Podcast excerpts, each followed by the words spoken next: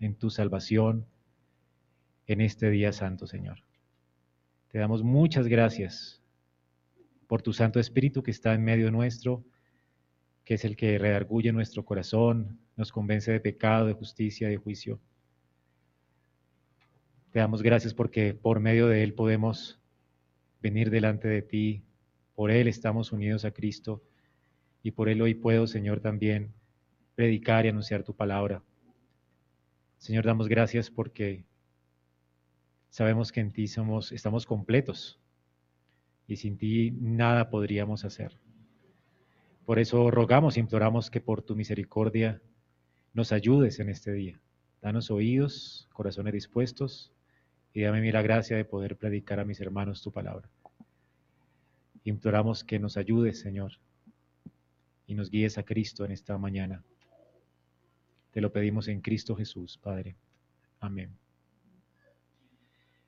Bueno, mi hermano, quiero que me acompañe. Vamos allí a leer juntos la palabra de Dios en el libro de Éxodo.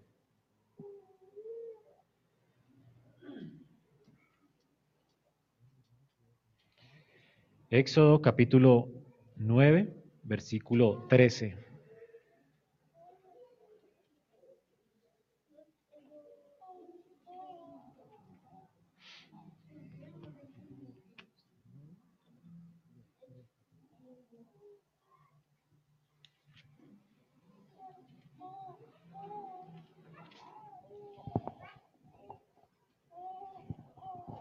Dice así la escritura, hermanos.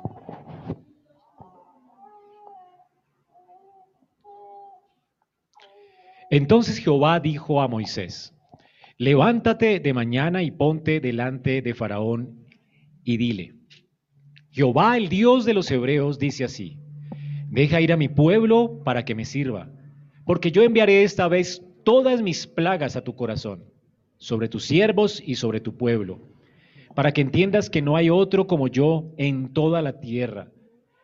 Porque ahora yo extenderé mi mano para herirte a ti y a tu pueblo de plaga y serás quitado de la tierra. Y a la verdad yo te he puesto para mostrar en ti mi poder y para que mi nombre sea anunciado en toda la tierra. ¿Todavía te ensoberbeces contra mi pueblo para no dejarlos ir?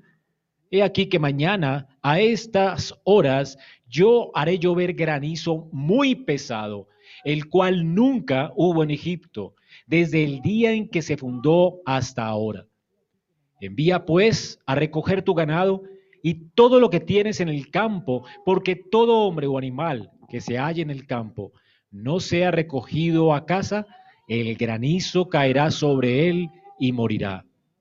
De los siervos de Faraón, el que tuvo temor de la palabra de Jehová hizo subir a sus criados y a su ganado a casa.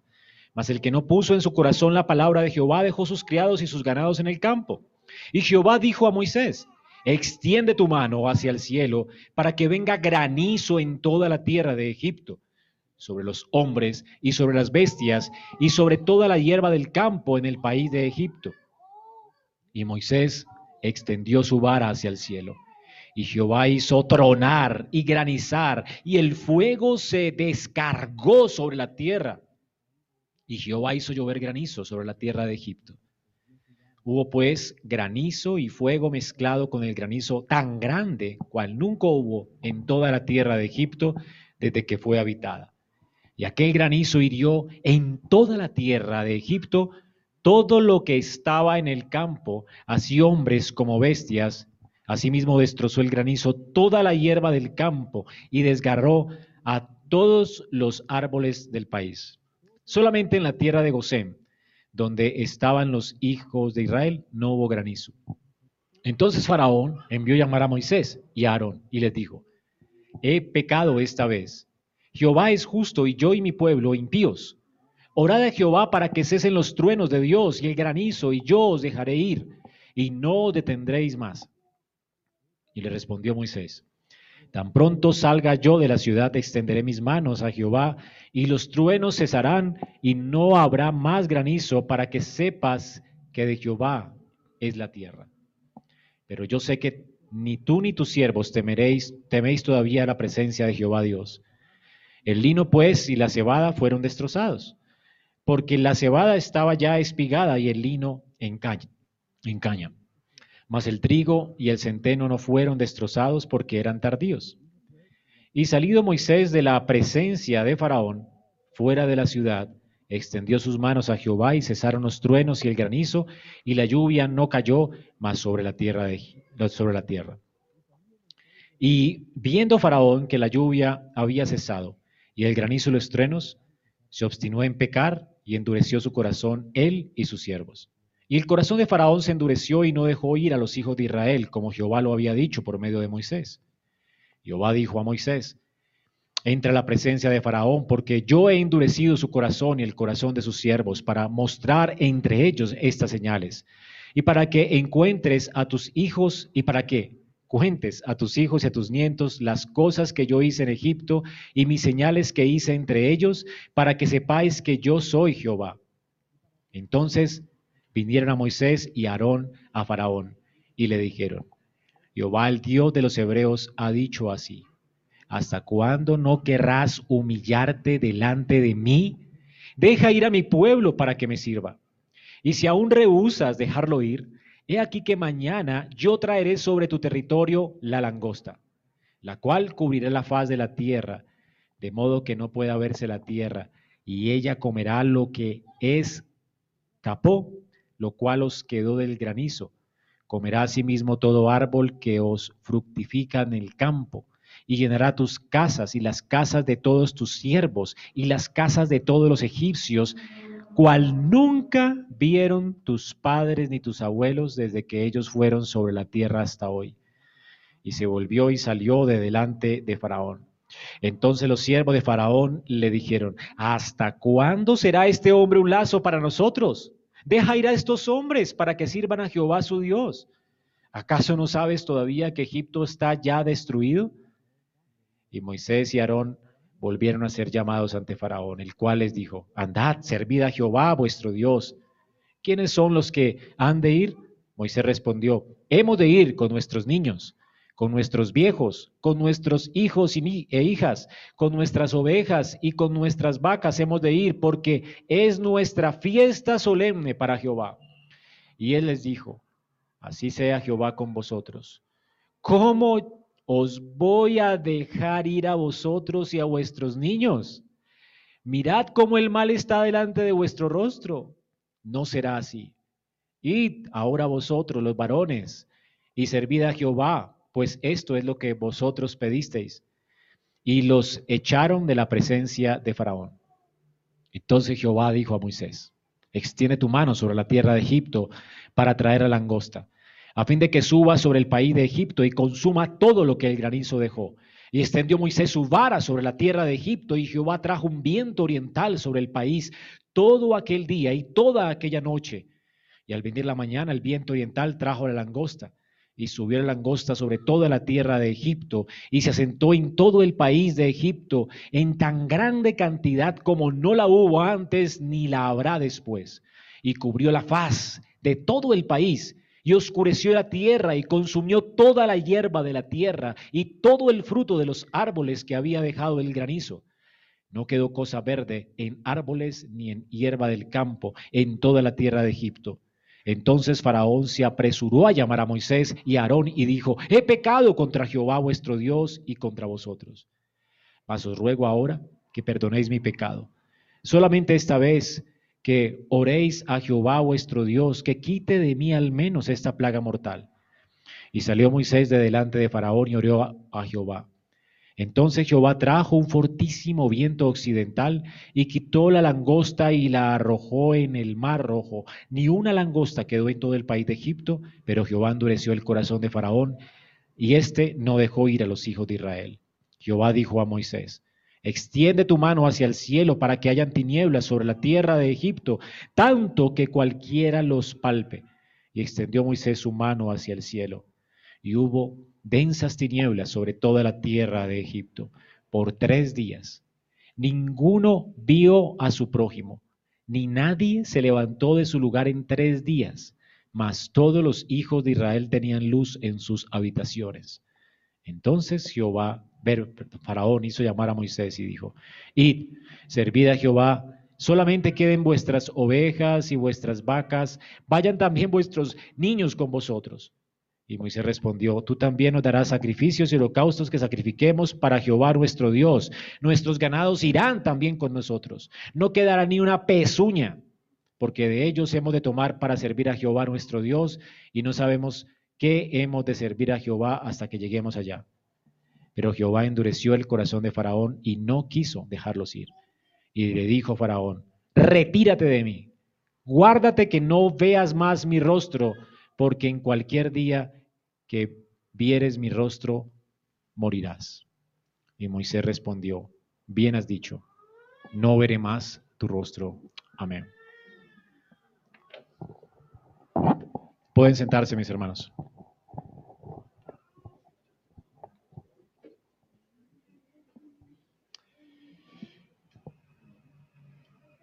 Muy bien, esta mañana regresamos de nuevo al libro del Éxodo y vamos a exponer el último ciclo de tres plagas.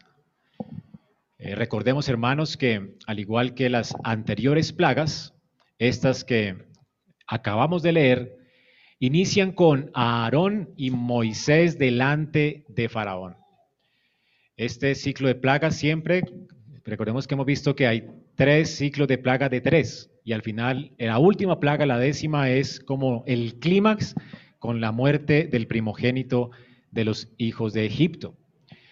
Cada ciclo de plagas comienzan dos plagas, con Moisés en la mañana delante de Faraón, anunciando que va a venir una plaga y recomendándole que se arrepienta y se retracte y deje salir al pueblo de Israel a adorar en el desierto. Entonces, después viene la última plaga del ciclo de tres sin ningún anuncio. Y esta es la última de, los ciclos de plagas, la el último ciclo. Y comienza exactamente igual. Moisés y Aarón en la mañana delante de Faraón, luego otro anuncio a Faraón y otra plaga, y al final una plaga sin ningún aviso, la plaga de las tinieblas. Vamos entonces a ver esta mañana estas tres plagas. Gracias. Pero este nuevo ciclo se distingue también de los demás, porque recordemos que cada ciclo de tres es peor que el anterior. Y de hecho este es muchísimo peor, es mucho más destructivo. Noten, hermano, lo que acabamos de leer aquí. En Éxodo 9, 18, nos dice la palabra de Dios, He aquí mañana a estas horas yo haré llover granizo muy pesado, el cual nunca hubo desde el día en que se fundó Egipto hasta ahora. Sea, estas plagas van a ser peores que las anteriores, van a devastar animales y personas y árboles y vegetación, bueno. Y de hecho Dios le da a Faraón la opción de que él pueda guardar su ganado y anuncia al pueblo para que pueda guardar el ganado, porque este, esta plaga va a ser muy destructiva. Vemos también en el versículo 24, hubo pues granizo y fuego mezclado con granizo tan grande cual nunca hubo en toda la tierra de Egipto desde que fue habitada. O sea, jamás Egipto había visto tal cosa como la que estaba viendo. Fuego mezclado con hielo, con granizo, fue algo horrendo. Entonces usted puede ver los rayos y el fuego caer del cielo y los granizos, el, tamaño de los granizos. Nunca antes Egipto vio tal cosa ni la hemos visto hasta el final de los tiempos, cuando veremos ahora en Apocalipsis. Esta plaga fue pues más terrible que las anteriores. Y luego en el 14, en el capítulo 10, 6, perdón, dice, llenará sus casas y las casas de todos sus siervos, desde que, eh, perdón, ¿sí? el cual nunca vieron tus padres ni tus abuelos desde que ellos fueron sobre la tierra hasta hoy. O sea, la plaga de langostas también fue tan devastadora que jamás se había visto tal cosa en la tierra de Egipto. Ni siquiera los abuelos del faraón habían visto tal devastación. Así que la devastación va a ser completa sobre Egipto. Y luego, en el versículo 22 y 23 dice, y hubo densas tinieblas sobre la tierra por tres días. Ninguno vio a su prójimo ni se levantó de su lugar en tres días.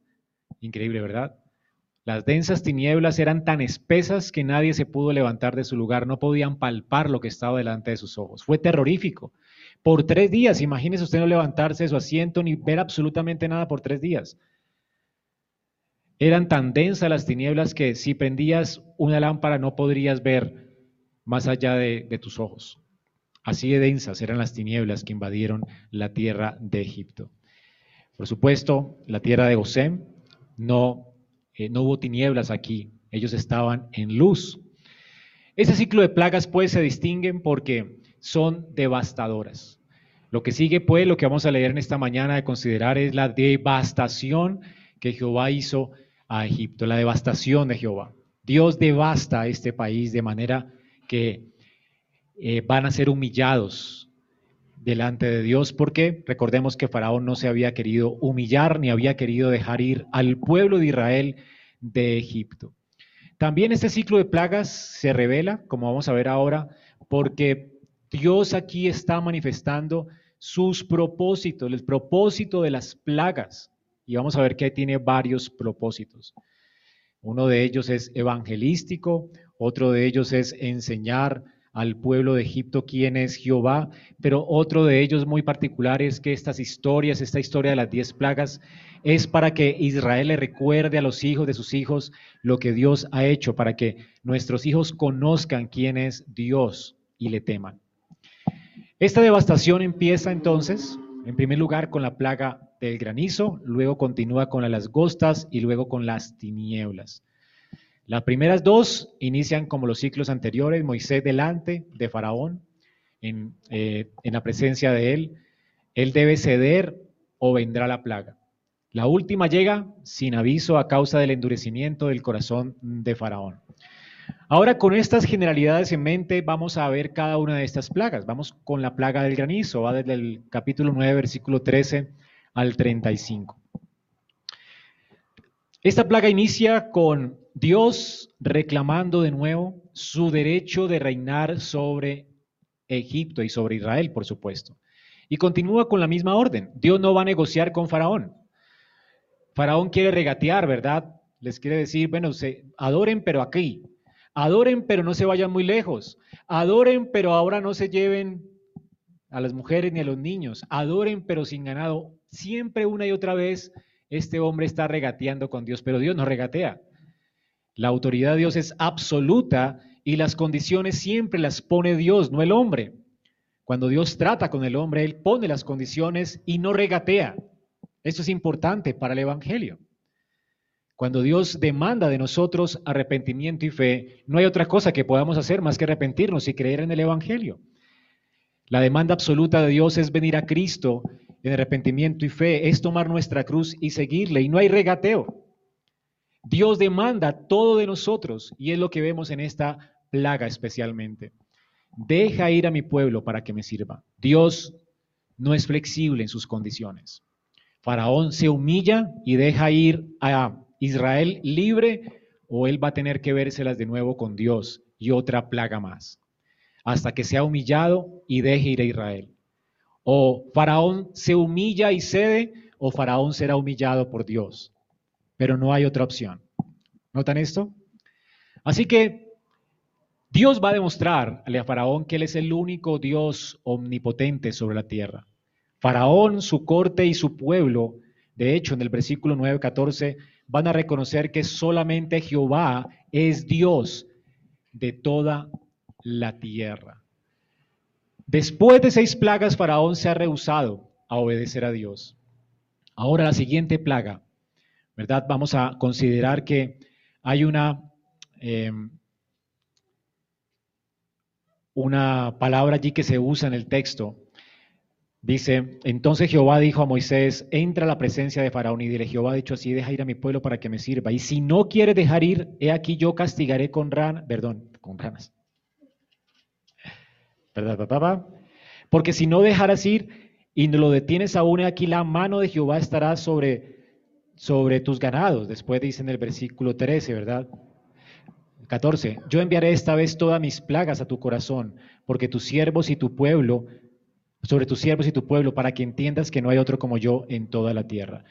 Faraón, su corte, su pueblo van a entender que solamente Dios es soberano sobre toda la tierra Y noten esto particular, esta palabra importante. Yo enviaré esta vez todas mis plagas a tu corazón.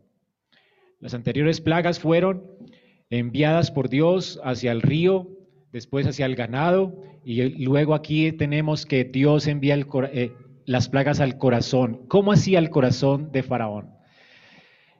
Eso es importante porque esta amenaza va a indicar la gravedad de este nuevo ciclo de plagas. Y lo entendemos mejor si consideramos que para el, tiempo de Faraón, para ese tiempo, los egipcios creían que el corazón de Faraón era el fundamento de la sociedad de Egipto.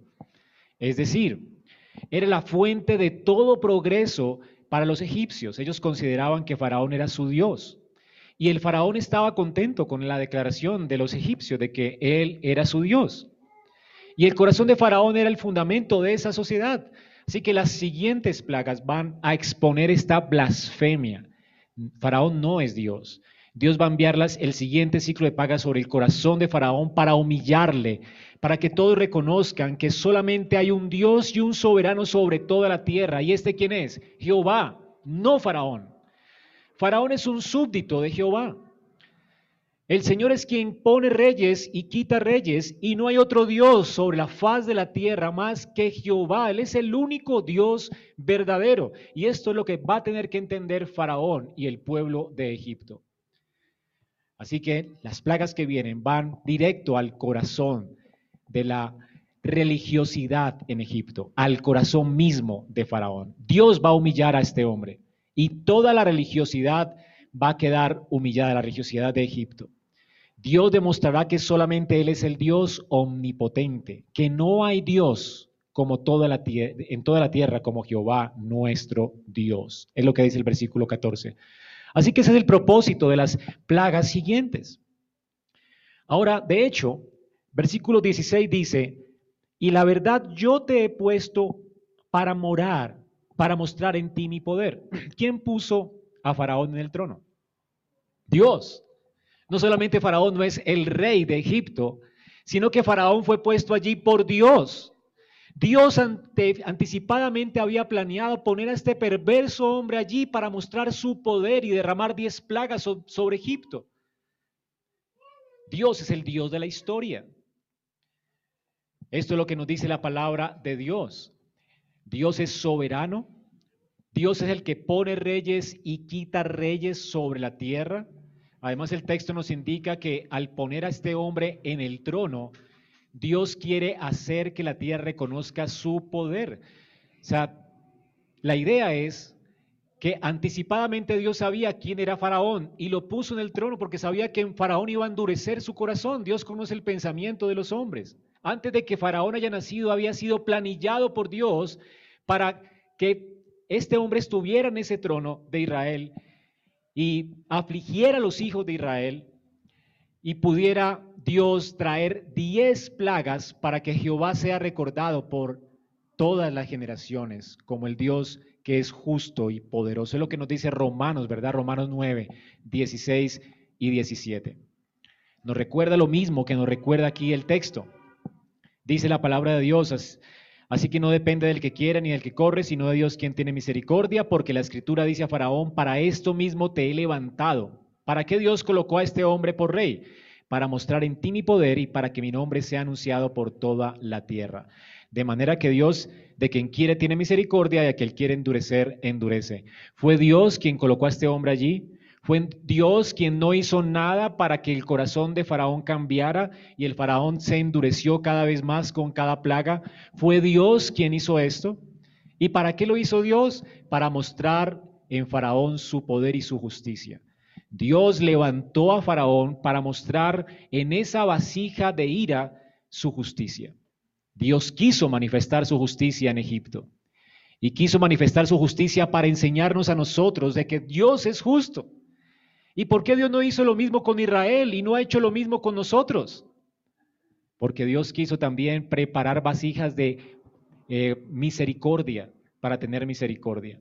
Dios de quien quiere tener misericordia tiene misericordia y a quien quiere endurecer, endurece. Es lo que nos recuerda Romanos 9. Este es el Dios de la Biblia, hermanos. Es un Dios que es soberano sobre todo es el Dios a quien adoramos, a quien estamos llamados a adorar. Ahora, hermanos, solamente Dios es omnipotente. En sus designios eternos, pues puso a Faraón en el trono. Y Faraón debe conocer en medio de el trono en el que está, en medio de su soberbia, que solo Dios gobierna en la tierra de Egipto. Así que, hermanos, Dios con estas plagas está recordando que solo Él es omnipotente, Solo Él es digno de adoración, es digno de que le reconozcamos. Solamente Él es el rey de la tierra, su autoridad es ilimitada y Él es el que ha predestinado aún la salvación de Israel. Él es el que ha predestinado aún el endurecimiento de Faraón. Él prepara vasijas de ira para ira y, y, ha preparado vasijas de misericordia para tener misericordia. Por eso no depende la salvación de quien quiera. Dios a quien quiere endurecer, endurece, y de quien quiere tener misericordia, tiene misericordia. La salvación solo es de Jehová. Esto es muy fuerte, ¿verdad? Ahora, la condenación de los hombres es a causa de su maldad, es asimétrico. Dios realmente no hace nada por salvarlos. Los hombres escogieron pecar y Dios no hace nada al respecto. Dios pudiera haberlo hecho, pero Dios prepara estas vasijas para mostrar solamente su ira y su indignación y los reprueba. Así que las personas reprobadas, ¿verdad? Nunca podrán arrepentirse porque no quieren ni tampoco pueden. Y su impotencia es moral, como hablábamos hace ocho días. No sé si en el segundo servicio, porque siempre hablo cosas distintas, no sé por qué. Pero realmente la, la, moralidad de Faraón no permitía que él quisiera adorar a Dios, no podía porque tenía una impotencia moral, ni podía. Entonces Faraón amaba su pecado, era un hombre orgulloso que aborrecía a Jehová y por eso no pudo arrepentirse. Dios no hizo nada al respecto. Pero Dios a quien quiere tener misericordia, de quien quiere tener misericordia, tiene misericordia. Porque es que nosotros podemos creer en el Evangelio, porque es que un remanente de Israel pudo creer en el Señor, porque Dios quiso tener misericordia de ellos. Y esto es lo que tenemos que recordar en estas plagas. Así que Dios planea las plagas para mostrarnos su justicia y al mismo tiempo para mostrarnos la otra cara de la moneda. ¿Por qué no morimos nosotros junto con los egipcios y somos igual de perversos? Porque Dios tuvo de nosotros misericordia. Qué increíble, ¿verdad? Esto es lo que tenemos que contarle a nuestros hijos, esta demostración del poder de Dios. De hecho, esta demostración de poder de Dios siempre exige una respuesta de todo hombre. Noten lo que dice el versículo 17. ¿Todavía te ensoberbeces contra mi pueblo para no dejarlos ir? Cada demostración de poder, cada plaga, Dios está esperando de Faraón una respuesta. ¿Qué respuesta está esperando Dios? Que Faraón se humille. Y como Faraón no se humilla, Dios lo va a humillar. Así que Dios demanda siempre una respuesta. O te humillas voluntariamente ante Dios y doblas tus rodillas delante de Él, o Dios vendrá con vara, vara tras vara, hasta hacerte reconocer que solamente Él es Jehová. Lo que sucederá al final de los tiempos. Dios derramará sus plagas sobre este mundo. De hecho, Dios está retrayendo y, haciendo que el corazón de los hombres se endurezca, haciéndoles andar en sus caminos, como estamos viendo hoy en nuestros tiempos. Y un día Dios vendrá con juicio y granizo y tinieblas que destruirán la tierra y los moradores de la tierra seguirán blasfemando el nombre de Dios hasta que el Señor aparezca con voz de mando y trompeta de Dios y todo ojo lo verá y los, los hombres temblando tendrán que reconocer que Jehová es Dios. Pero no se humillarán, seguirán blasfemando de Él. La humillación va a ser no voluntaria, Dios va a doblar sus rodillas con su mazo y los pondrá eternamente en el infierno que, arde con fuego y azufre. Es lo que sucede aquí con Faraón. Él no se humilla, así que Dios lo humilla.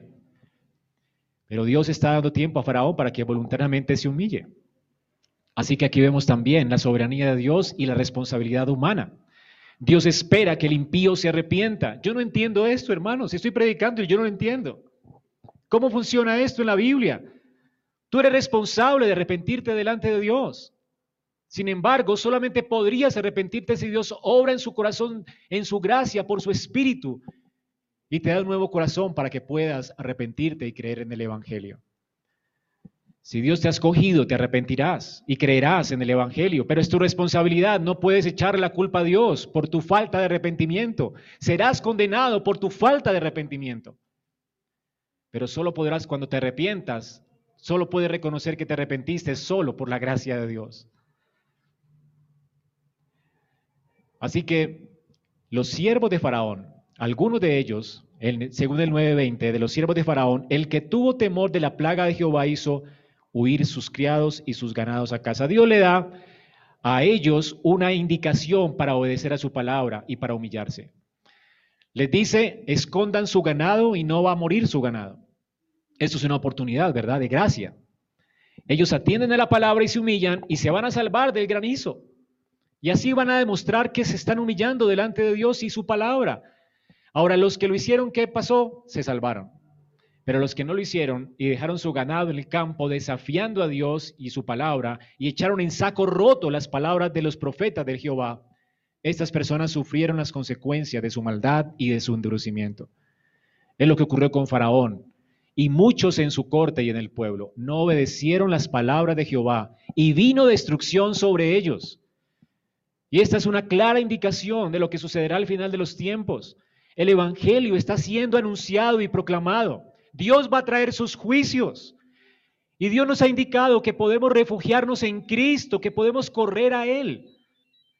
Sin embargo, muchos echarán en saco roto la advertencia de Dios a través del Evangelio y no escucharán.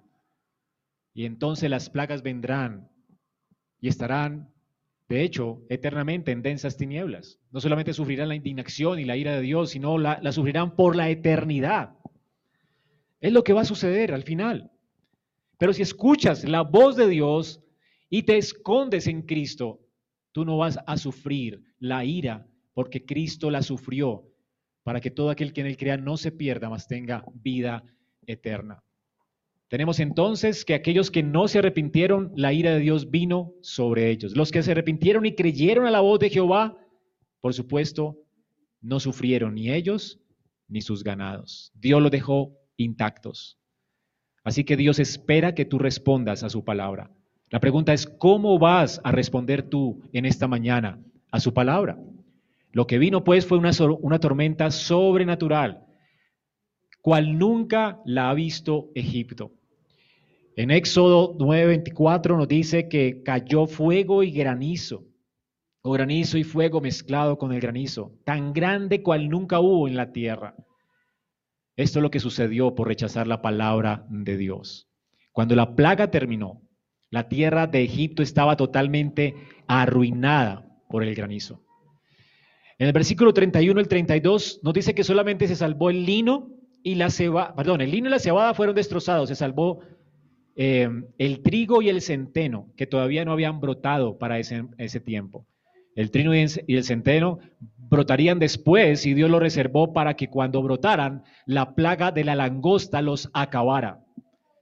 Pero por ahora no quedó nada, solamente los brotes de trigo y centeno. Lo demás, todo fue devastado.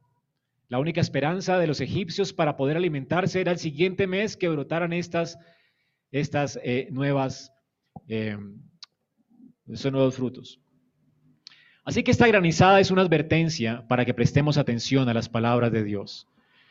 Apocalipsis 16, del 17 al 21, nos dice el Señor que un día el séptimo ángel va a derramar su copa por el aire y salió una gran voz del, templo, del cielo, del trono, diciendo, es, hecho está. Hubo relámpagos, voces, truenos y un gran temblor y un terremoto tan grande cual no hubo jamás desde que los hombres han estado sobre la tierra. Y la ciudad fue dividida en tres partes, y la ciudad de las naciones cayeron, y la gran Babilonia vino en memoria delante de Dios para darle el cáliz del vino del ardor de su ira. Y toda isla huyó y los montes no fueron hallados, y cayó del cielo sobre los hombres un enorme granizo como del peso de un talento. Y los hombres blasfemaron contra Dios por la plaga del granizo, porque su plaga fue sobremanera grande. ¿Notan eso, hermanos? Ni ahí, ni, ni aún así se arrepienten las personas. Es lo que sucederá al final de los tiempos.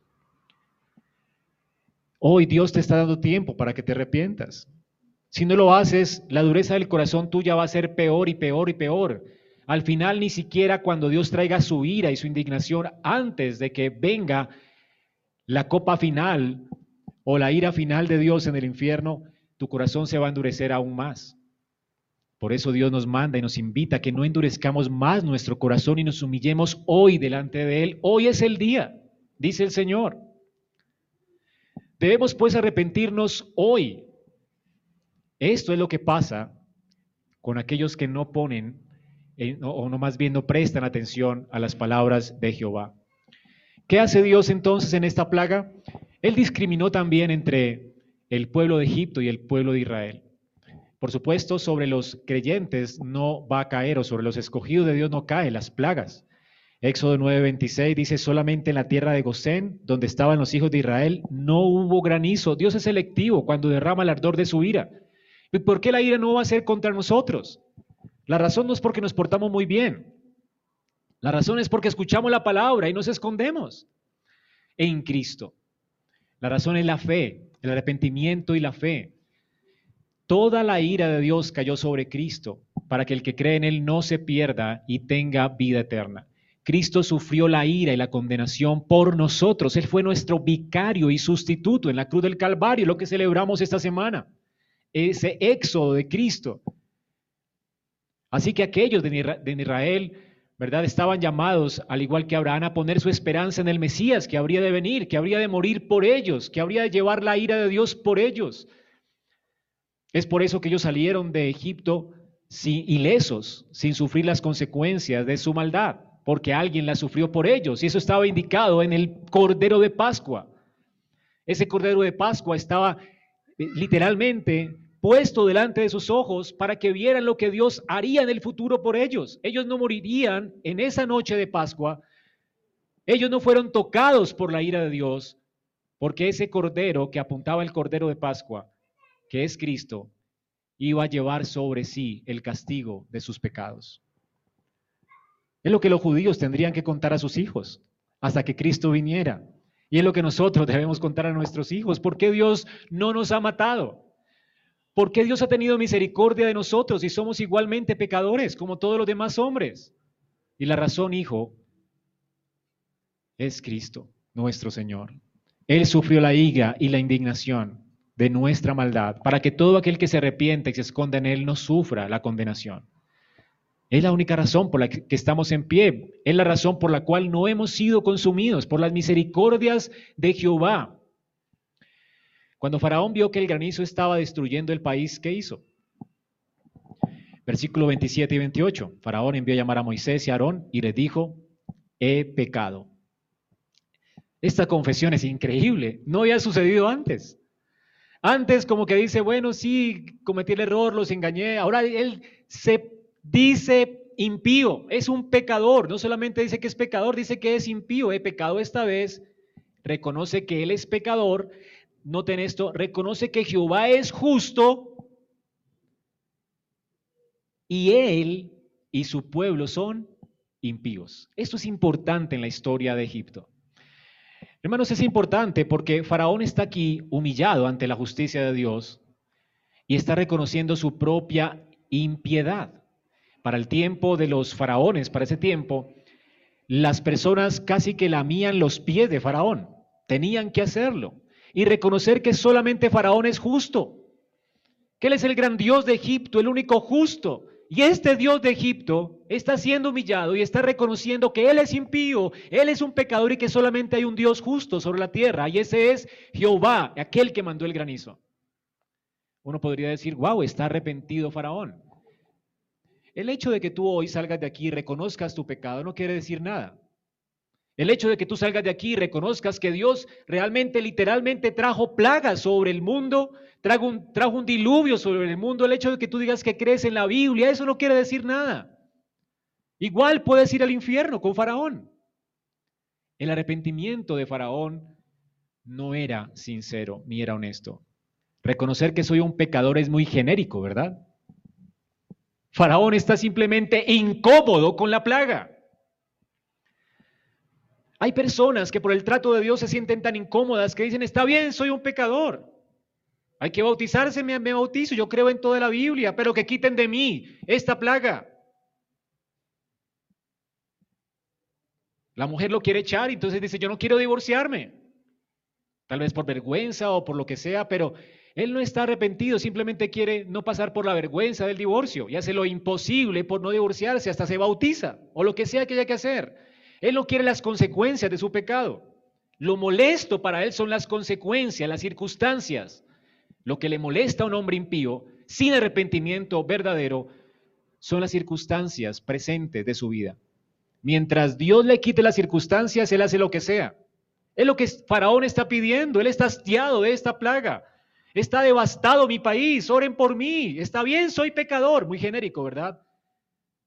Lo que nunca hizo Faraón aquí fue puntualmente reconocer su gran depravación tan intensiva y tan extensiva.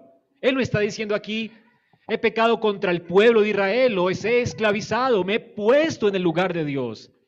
He sido perverso con ustedes. No he atendido a la voz de Jehová, he sido rebelde, he sido un blasfemo.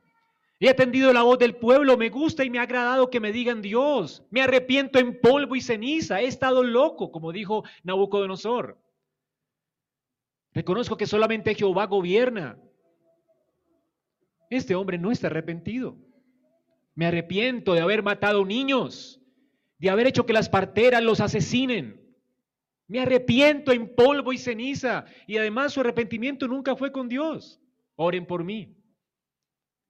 Los impíos jamás se acercan a Dios, no quieren. Son tan orgullosos que les cuesta admitir su maldad puntualmente y les cuesta acercarse directamente a Dios. Un impío te dirá, sí, yo estoy arrepentido, pero nunca confesará sus pecados a Jehová. Nunca se humillará delante de Jehová. Vendrá a la iglesia, hará lo que sea para quitarse el problema de encima o las consecuencias de su pecado de encima, pero nunca se acercará a Dios, Él personalmente. Jamás lo hará. Esto es un falso arrepentimiento. Y, sabemos que es un falso arrepentimiento porque él no odiaba su pecado. Faraón no está hastiado por el pecado, está hastiado por el granizo. Es muy diferente, ¿verdad? Hay gente hastiada porque no consigue trabajo y se hace cristiana porque está hastiada de que Dios lo trate tanto. O porque está enfermo. O por lo que sea. Pero se hastía por las circunstancias. No dice estoy hasta, hasta el cuello con mi pecado. Mi maldad es tanta. Señor, ten misericordia de mí. Sálvame o perezco. Esto es lo que el Señor realmente espera de un pecador arrepentido. Este es el arrepentimiento verdadero. Así que esto solamente era un remordimiento, era tristeza por sufrir el juicio de Dios, por sufrir las consecuencias del juicio de Dios. Él no quería un cambio de corazón en absoluto. Él estaba contento con su maldad. A mí no me cambia nadie. Él quería un cambio de circunstancias. El verdadero arrepentimiento es un cambio completo de corazón que produce un cambio de vida completo. La persona se vuelve del pecado a Dios, aborrece su pecado y comienza a amar a Dios y a esperar de Él misericordia. Faraón solamente quiere que Dios lo deje en paz. Eso es todo.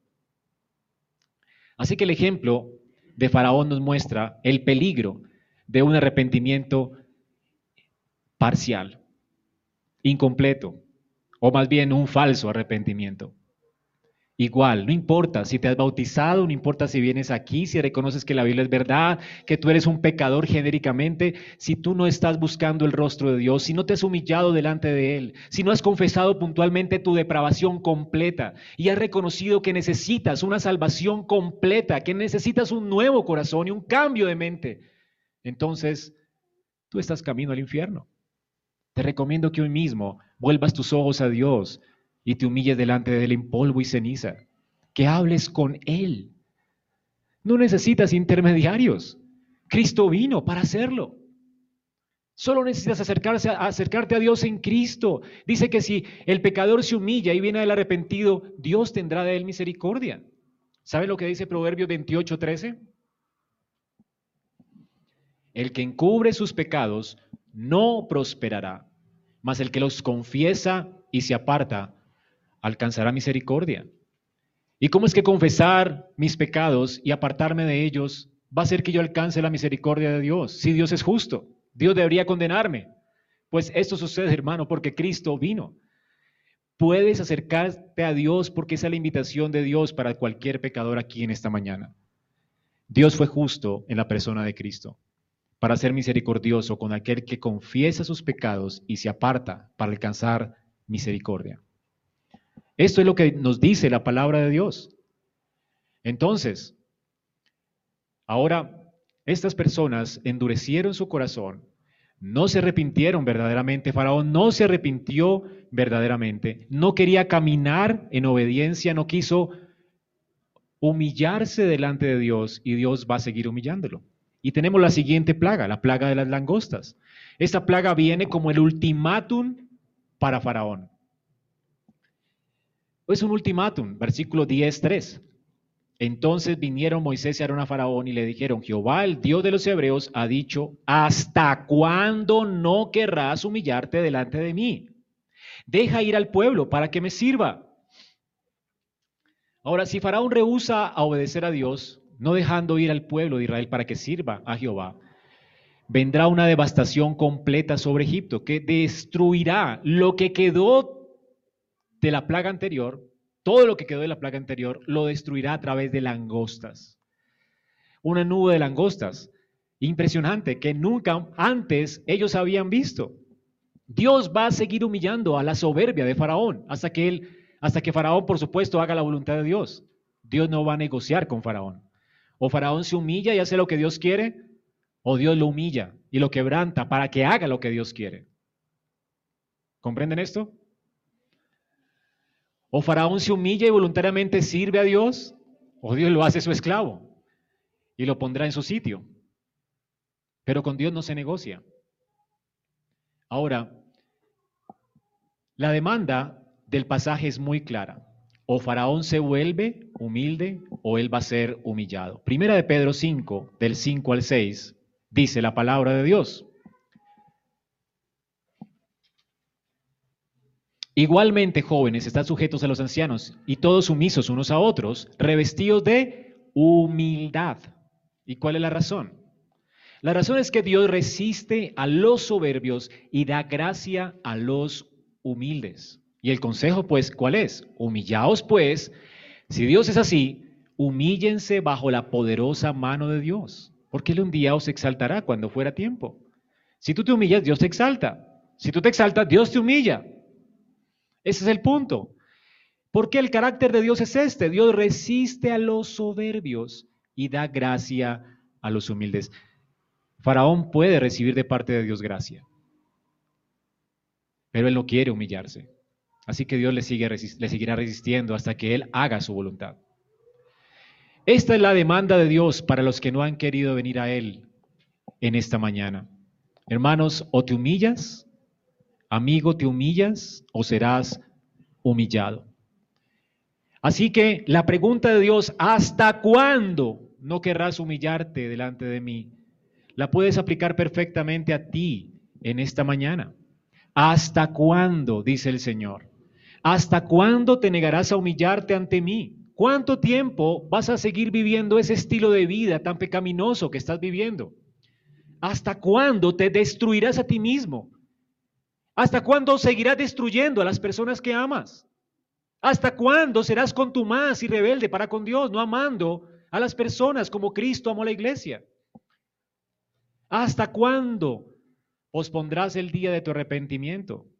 ¿Cuánto tiempo durarás endurecido en tu maldad?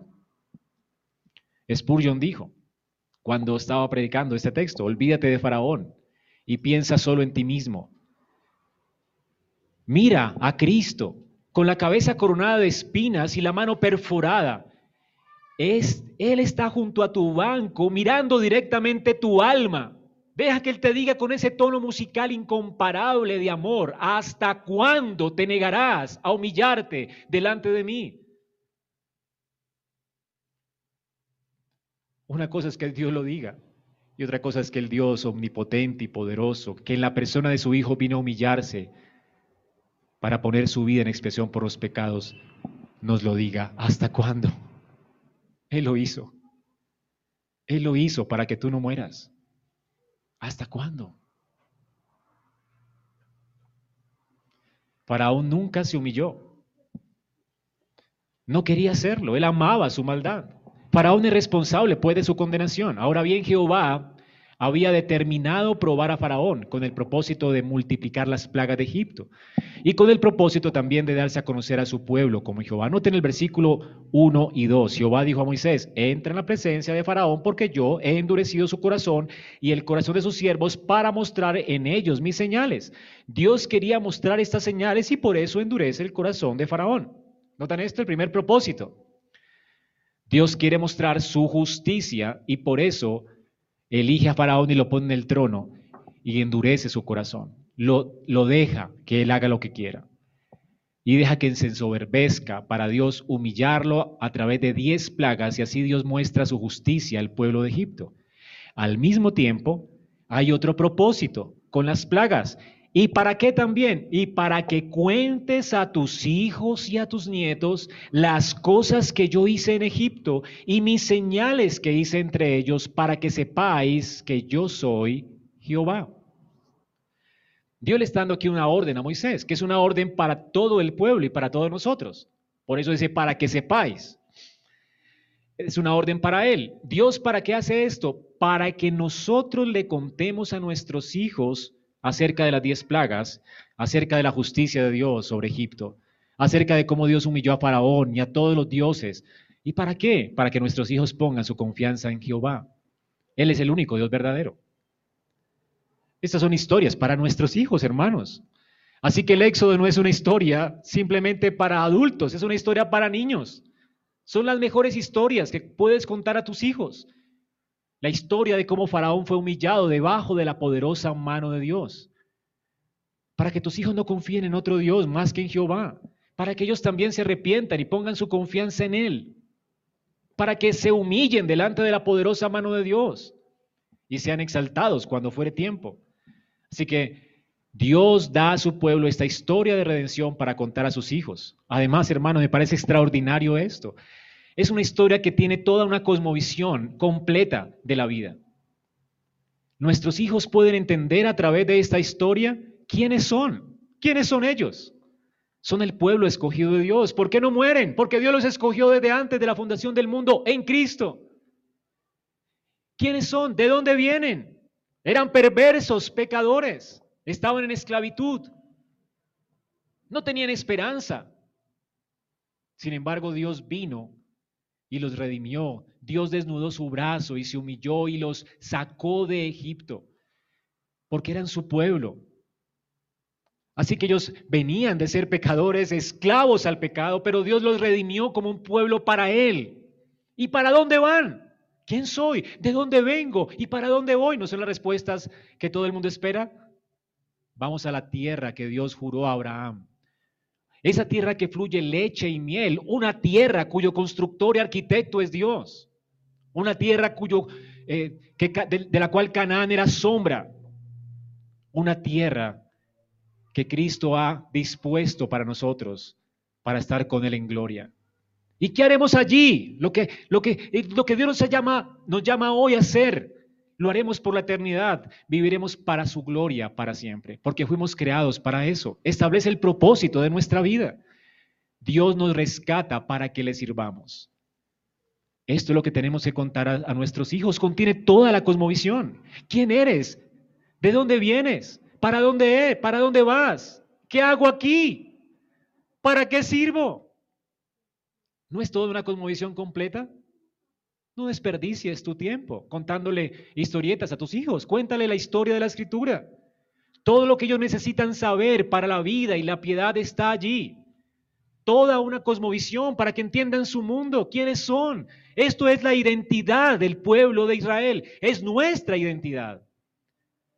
Por eso es que una y otra vez en los salmos, en la ley, siempre los salmistas vuelven a las plagas y vuelven a Egipto y lo que Dios hizo con ellos. Y por eso cuando Cristo vino a esta tierra, Él habló de su presencia en esta tierra y de su salida de esta tierra hacia la tierra celestial, hacia la gloria celestial como un éxodo. Esto marca nuestra cosmovisión. Lo que Dios hizo con nosotros en Cristo fue también un éxodo. Hermanos, no solamente, no solo, somos judíos, hijos de Abraham, en un sentido verdaderos judíos, por la fe. No solamente tenemos las historias del Éxodo, tenemos la historia completa, el panorama completo. El Éxodo era un anticipo, una sombra del Éxodo de nuestro Señor Jesucristo. Él partió de este mundo a la gloria y fue el Cordero de Dios que quita el pecado del mundo. El cuadro está completo. Lo que era una sombra para Israel ahora es una realidad para nosotros. Tenemos el cuadro completo. Podemos contarle a nuestros hijos la historia del Éxodo con el cuadro completo, con luz. Es increíble, ¿verdad? Toda una cosmovisión para que nuestros hijos teman a Dios siendo persuadidos por la gracia del Evangelio. Cristo vino a redimirnos de la esclavitud del pecado, estando nosotros muertos en nuestros delitos y pecados. Eso era de donde veníamos. Eso es lo que somos, redimidos por Dios, hijos, amados, herederos, escogidos desde antes de la fundación del mundo, para ser santos y sin mancha delante de Él. Y esto es para dónde vamos.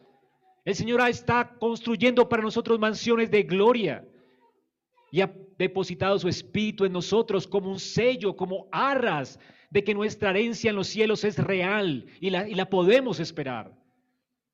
Esto le da significado a nuestra vida. Es por lo que vivimos, hermanos, por Cristo. Cuéntale esto a tus hijos. Ese es el propósito de esta narración, permitir que los hijos de Israel y nuestros hijos conozcan a su Salvador. Y es nuestro deber contar esta historia a las futuras generaciones. Debemos entregarle las promesas de Dios a nuestros hijos porque son de ellos. Es lo que dice Pedro en segunda en Hechos 2, perdón, Hechos 2:39.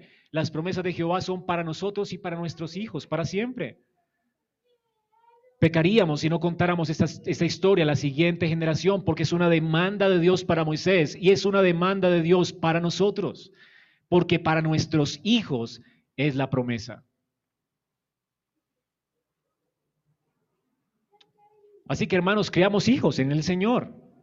No creamos hijos neutralmente morales, o sea, con una moralidad neutral, para que ellos elijan cuando sean grandes qué religión escoger. No, ellos nacen en la iglesia. Se les pone la marca del bautismo porque son cristianos desde que nacen. Y si un día salen de nosotros es porque nunca fueron de nosotros y le llamaremos apóstatas. Pero nunca serán impíos, por supuesto porque la Biblia dice que son santos. Dios los ha apartado y les ha dado las promesas del Evangelio a ellos. No tratamos a nuestros hijos como pequeños impíos, los tratamos como nuestros discípulos. Y es nuestra responsabilidad enseñarles en Cristo a obedecer al Señor y enseñarles la fe que nosotros hemos recibido. Así que hermanos, esto es increíble. Continuando con la historia, Faraón es renuente a la humillación, a él no le gustan las historias, por supuesto, él no quiere saber nada de Dios, ¿verdad? Así que la amenaza es inminente. Dios trae la plaga y todo Israel es lleno de langostas. Es impresionante, hermanos. Dios va a humillar a Faraón. Y en el versículo 7 dice, entonces los siervos de Faraón le dijeron, ¿hasta cuándo? Y fueron muy educados, ¿no? No le dicen, tan torpe faraón, ¿hasta cuándo serás tan terco? No, no lo critican a él. Critican a Moisés, por supuesto, son muy diplomáticos. ¿Hasta cuándo tratarás con este? Como diciendo, ya déjalo ir y ya. Deja, que, deja de molestar con esto, con este hombre.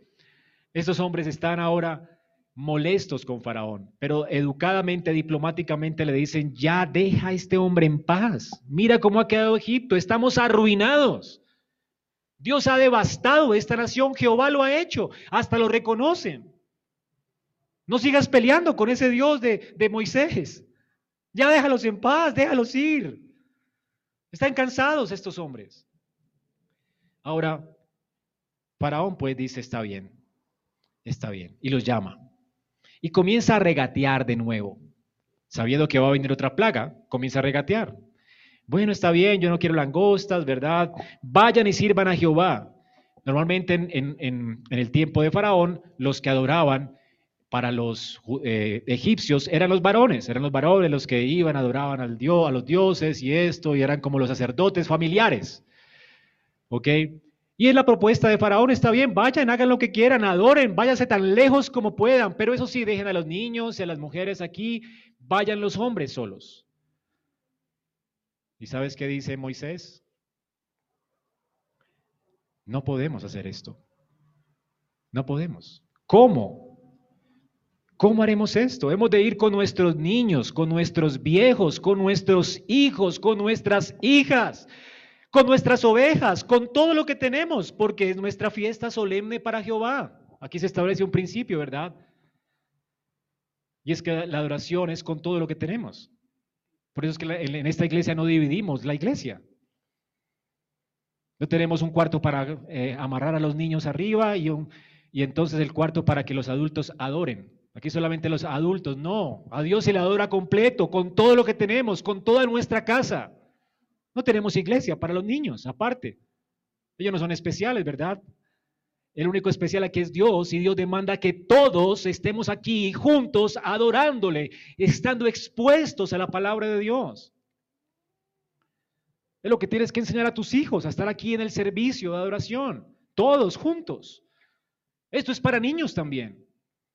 Tus niños tienen que estar aquí atendiendo, tomando nota. Hablarás con ellos cuando salgas de la iglesia acerca de lo que tú has escuchado y él ha escuchado en el servicio. ¿Cómo pueden responder a Dios? Esto establece el principio de la unidad de la iglesia para adorar juntos con nuestros niños, jóvenes, viejos. Todos tenemos que ir a adorar. Ahora, Faraón no entiende esto, como nuestra cultura no lo entiende, ¿no? ¿Cómo es posible que en esa iglesia haya niños, verdad? Allí ah, la gente no entiende cómo es que adoramos con niños. Y Faraón tampoco lo entiende, no importa que no lo entienda. La demanda de Dios es clara, todos hermanos, todos, todos deben adorar, todo el pueblo debe estar junto en adoración. Así que como Moisés no lo entiende, perdón, Faraón no lo entiende, Moisés extiende su vara y las plagas vienen. Dios no va a negociar con él de ninguna manera. De hecho, es tratado mal eh, Moisés por Faraón. Oye, tú eres, tú eres malo, perverso. ¿Cómo quieres ir con mujeres y niños al desierto? Qué perverso eres. Él no puede entender esto. Lo trata mal. Pero Moisés no va a negociar con este hombre. Este es un hombre piadoso. Así que nada puede salvar a Egipto ahora de la mano de Dios. Las plagas vienen sobre Egipto. Esta plaga de langostas invade Egipto como nubes. Dice que trajo Dios un viento oriental sobre el país. Siempre que viene un viento oriental es juicio. Siempre que habla del oriente en la Biblia es juicio de parte de Dios. Entonces viene el juicio de parte de Dios sobre Egipto.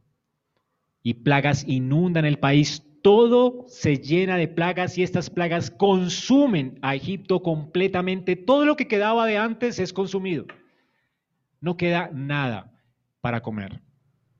Esta gente va a morir de inanición. Es increíble, ¿verdad? Ahora, hermanos, de hecho, Egipto tenía dioses. Y aquí también no solamente Faraón, y el corazón de Faraón es humillado. Los dioses de Egipto son humillados, porque ellos tenían varios dioses para las cosechas, llamado Min, el dios del grano, llamado Nepri, Anubis, el guardián de los campos, Chenehem, el protector divino contra las plagas. Todos ellos fallaron. No pudieron ayudarles. Qué chistoso para los niños, ¿verdad? Deberíamos reírnos con esto, porque ningún Dios funciona. Solamente existe un solo Dios que puede proveer para nuestra alacena a quien podemos pedir el pan nuestro de cada día y Él lo traerá. Él no dejará que esos justos mueran de hambre, ni que mendiguen pan. El único Dios proveedor es Jehová de los ejércitos. No pongas tu esperanza en otra cosa. No es porque tenga dinero en el bolsillo que comeré hoy, es porque Dios es mi Dios. ¿No es lo que dice la escritura? No se preocupen por lo de mañana. Cada día trae su propio afán. ¿Has visto las aves y los lirios del campo? No trabajan ni hilan. ¿Y cómo se visten? Jehová los viste. Ahora, ¿por qué? ¿Por qué se preocupan ustedes, hijitos? Dios se encargará de nosotros. Claro que hay que ser responsables, pero ¿qué si no podemos proveer para, para nosotros? ¿Y qué? ¿Y qué pasará mañana? Dios proveerá, no os preocupéis. Cada día traerá su propio afán. Dios es el que nos sustenta y es en Él en que tenemos que poner nuestra confianza en la provisión. Ahora no hubo forma de escapar de esta terrible plaga. Dios la trajo. De hecho, va a ser otra de las plagas en Apocalipsis 9, del 9 del 3 al 10, la plaga de las langostas va a venir sobre el mundo entero. Y podremos escapar de ella sí, si nos arrepentimos de nuevo y nos humillamos delante de Dios en Cristo. La falta de humillación entonces, este era como un ultimátum. Ahora viene la plaga definitiva, sin anuncio, sin aviso la plaga de las tinieblas. Jehová dijo a Moisés, extiende tu mano hacia el cielo para que hayan tinieblas sobre la tierra de Egipto. Cualquiera que las palpe, las podrá sentir. Y extendió Moisés su mano hacia el cielo y hubo densas tinieblas. No hay avisos. Moisés, Faraón endurece su corazón y Moisés es enviado por Dios para traer una nueva plaga sin aviso, sin anuncio. Este es el Dios de la Escritura. Las, las, consecuencias por el endurecimiento del corazón se dejarán ver pronto. Así que Dios no va a debatir más con este hombre. Dios no va a regatear más con este hombre. De hecho, este hombre va a seguir llamando a Moisés para negociar. Pero Dios no va a negociar con él. Ya él ha sellado su condenación por la dureza de su corazón. Faraón va a quedar en tinieblas y no va a salir de allí por la eternidad. Egipto quedará en tinieblas y no saldrán de allí por la eternidad. Este hombre no verá el día para arrepentirse. Ya no habrá un día para él. Y es irónico porque dice, retírate de mí, guárdate que no veas más mi rostro, versículo 28, porque en cualquier día que vieres mi rostro morirás. Quien va a morir es Faraón. Moisés lo sabe y dice, así será. Nunca vas, vas, vas a ver el día para ver mi rostro. Este hombre no va a ver el rostro nunca más. De hecho, ni lo estaba viendo porque estaba en plena, en plena oscuridad, en densas tinieblas. Qué ironía, ¿verdad?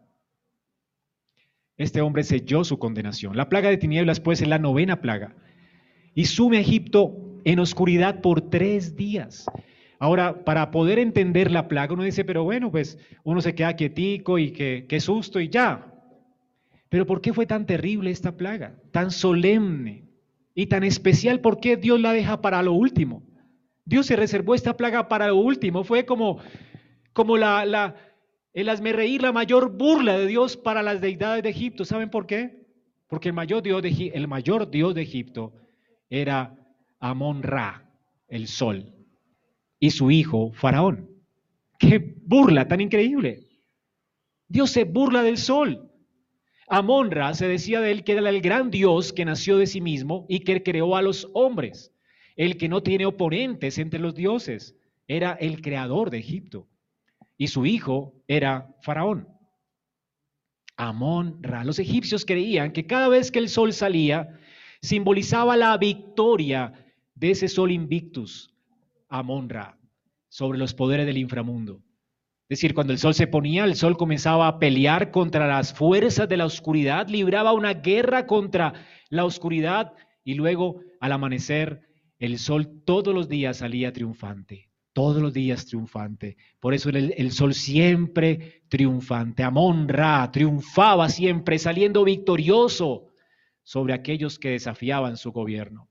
Para los egipcios, pues, era una cuestión de fe, esto de las tinieblas. El sol, el sol eternamente naciente, como le decían, para ellos nunca sería destruido. Era el Dios indestructible. ¿Y sabes qué? Dios no permite que el sol salga. Tres días. Pasa un día y el sol siempre triunfante no sale sobre nosotros. Pasa otro día y no sale sobre nosotros. Dios vence a Monra.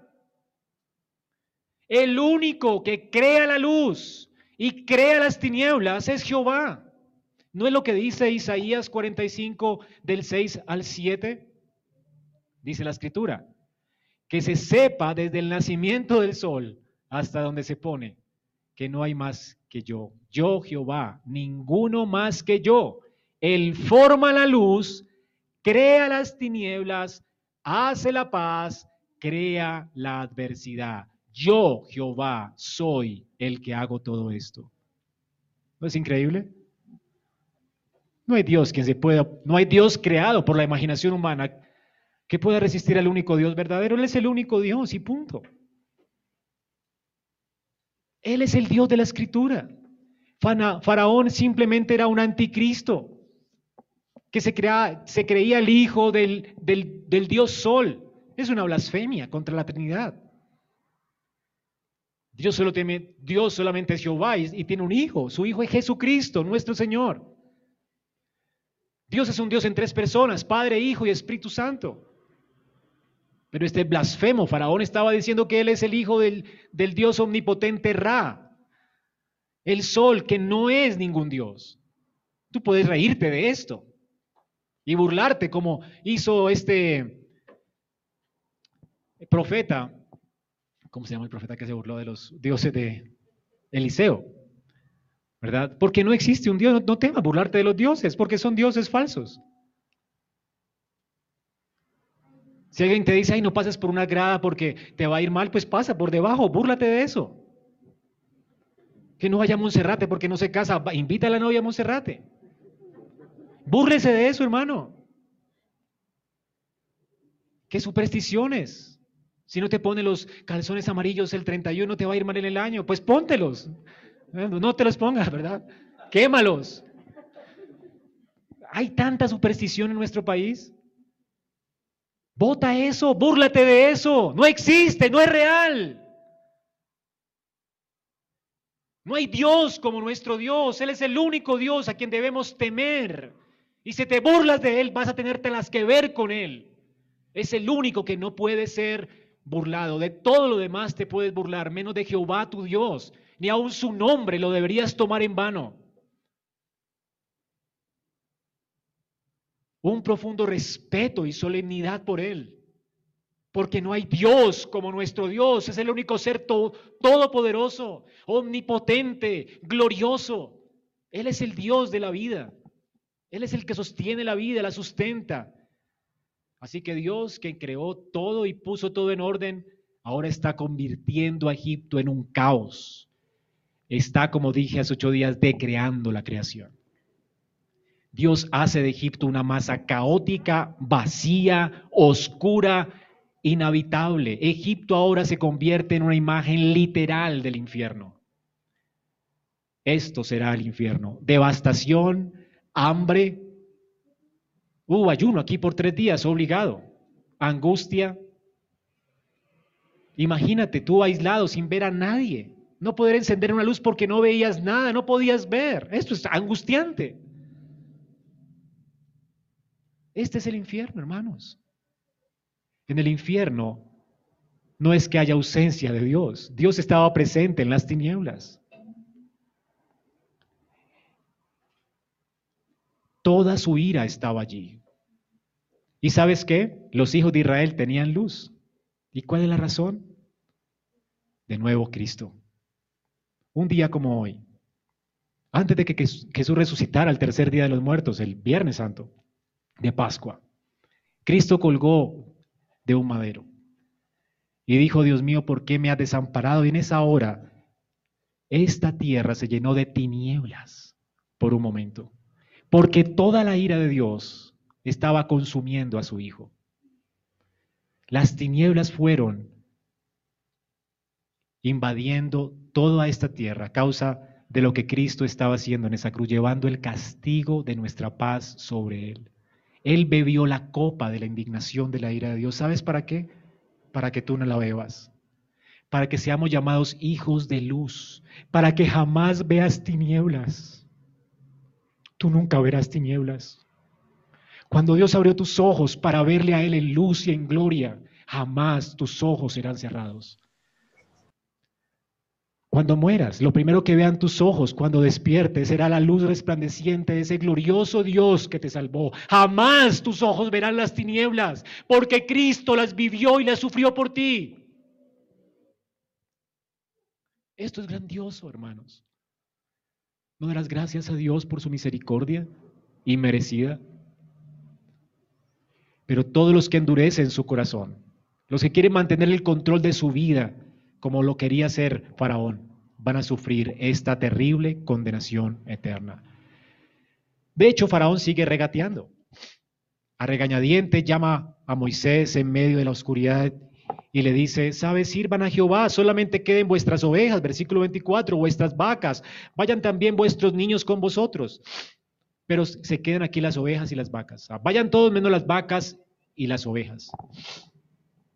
El faraón tenía la intención de retener el ganado como rehén para dejar morir a Israel, por supuesto. Ahora, él quería tratar de negociar con Dios.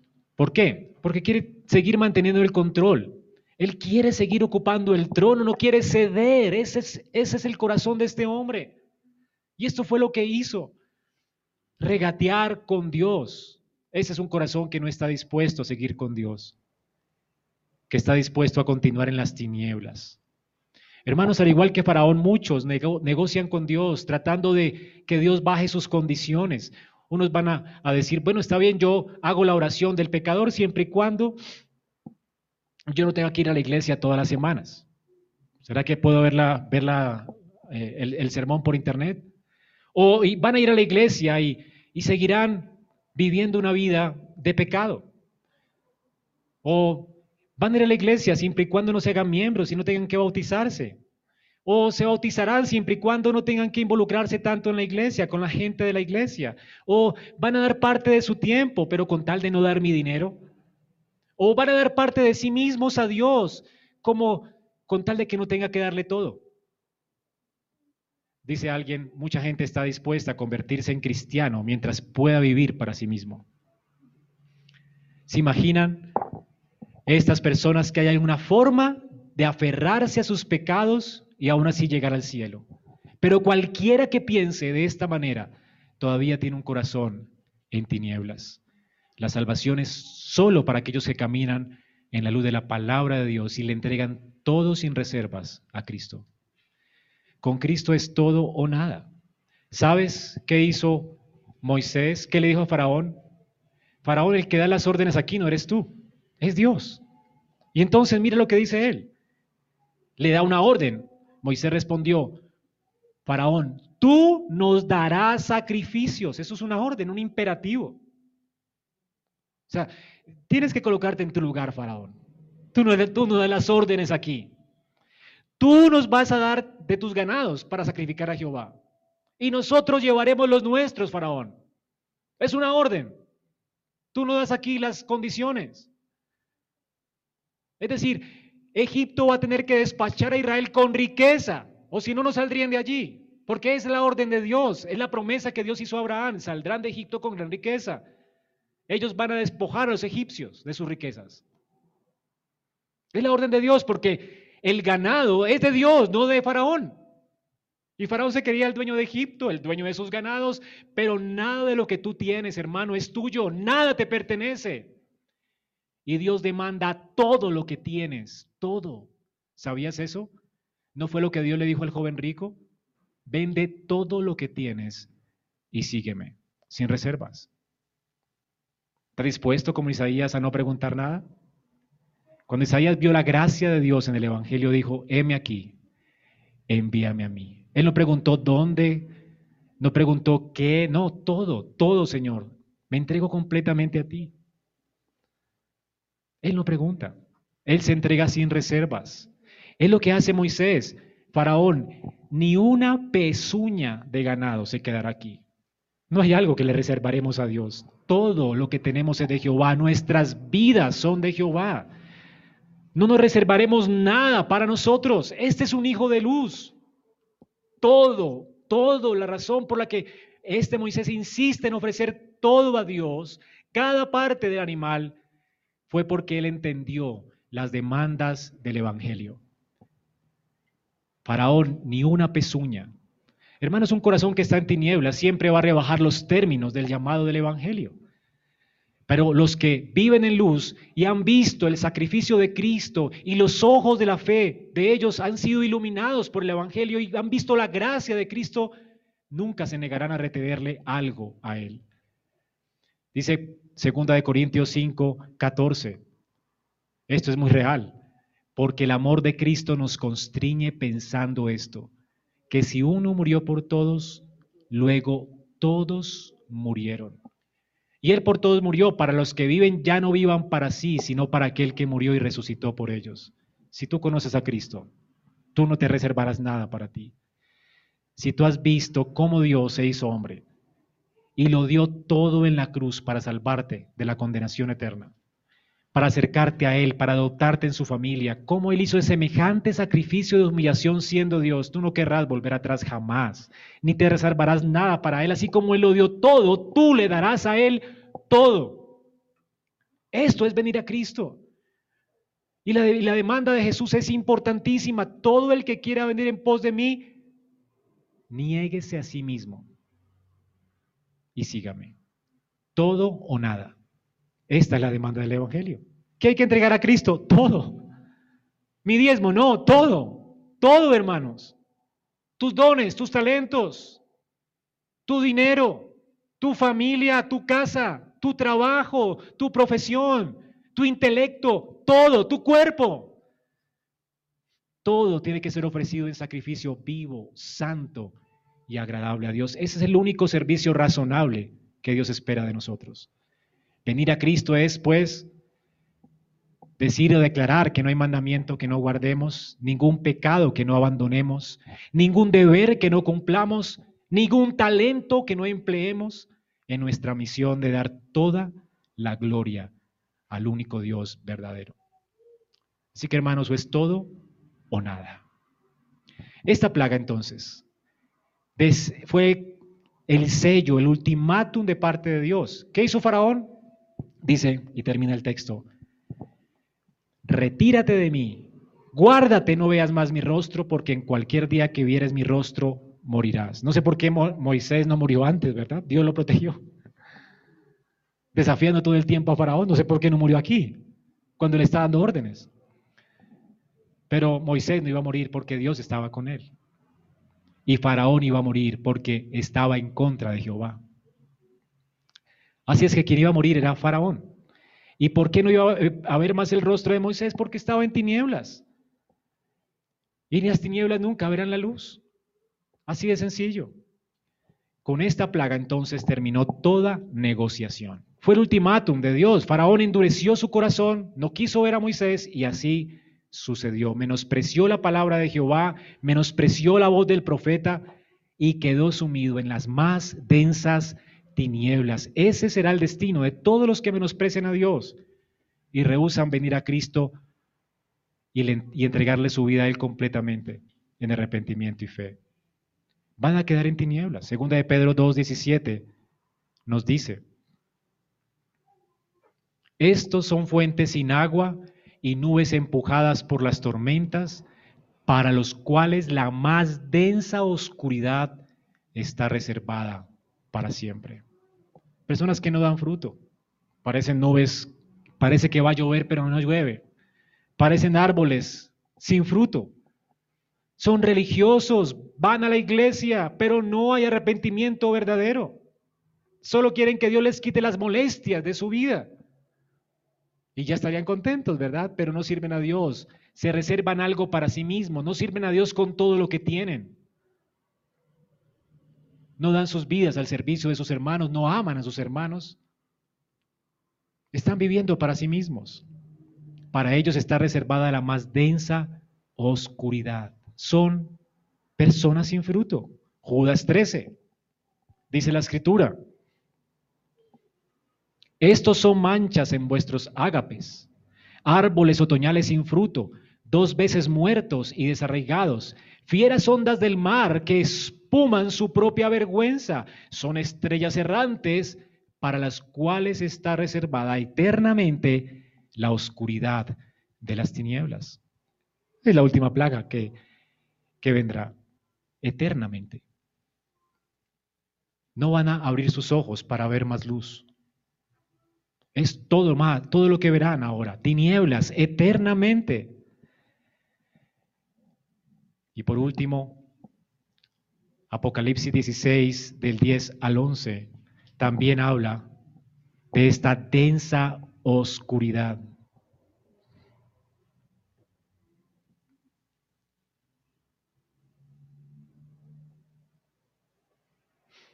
Dice la palabra de Dios. Y el quinto ángel derramó su copa sobre el trono de la bestia y su reino se cubrió de tinieblas y mordían de dolor sus lenguas y blasfemaron contra el Dios del cielo por sus dolores, por sus úlceras y no se arrepintieron de sus obras. Ya no habrá más tiempo. Dios sumergirá a estas personas en densas tinieblas. Y esta es la invitación para ti, no salgas de aquí sin entregar tu vida a Cristo, sin reservas. Todo el que quiera venir en pos de mí, niéguese a sí mismo, tome su cruz y sígame. Si Él ofreció tu vida por ti, luego decide hoy ofrecer tu vida por Él. Es lo que haremos en la Santa Cena esta mañana. El Señor nos da esta cena para recordar su sacrificio. Y nos invita no solamente a reconocer que lo entregó todo y a recordar que lo entregó todo para salvarnos de nuestros pecados, pero al tomarla nosotros estamos diciéndole nuevamente, Señor, aquí tienes toda mi vida en servicio a ti. Es lo que hacemos, ¿verdad? ¿Lo quieres hacer esta mañana? Vamos a orar y a darle gracias a Dios por su palabra. Señor, muchas gracias por tu palabra en esta mañana. Qué bueno es venir a tu casa, recrearnos en tu palabra y a escuchar la historia, tu historia, Señor, de la salvación. Gracias por enviarnos un redentor, un salvador, que sufrió la muerte, la condenación, que fue invadido por las tinieblas y la ira de Dios, para que nosotros no muriéramos y hoy pudiéramos venir a adorarte con los santos en luz en este día santo. Gracias, Señor, porque desde que vimos a Cristo vimos la luz y nunca habrá noche para nosotros.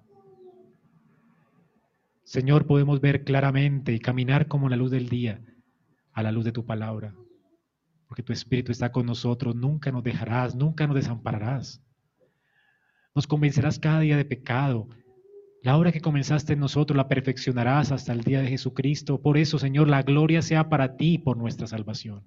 Gracias por alumbrar nuestra vida con tu palabra y con tu Espíritu. Gracias, Señor. Señor, te lavamos por esto y suplico en este día, Señor, por los que están aún en tinieblas, para que abran sus ojos y vean y les resplandezca la luz de Cristo. Que no tarden y vengan hoy al arrepentimiento y a la fe. ¿Hasta cuándo, Señor? Dices tú a estos corazones. Ruego, Dios, dales gracia para que hasta hoy ellos dejen su maldad y su pecado y se entreguen a ti sin reservas, porque te lo pedimos en Cristo Jesús. Amén. Muy bien, hermanos.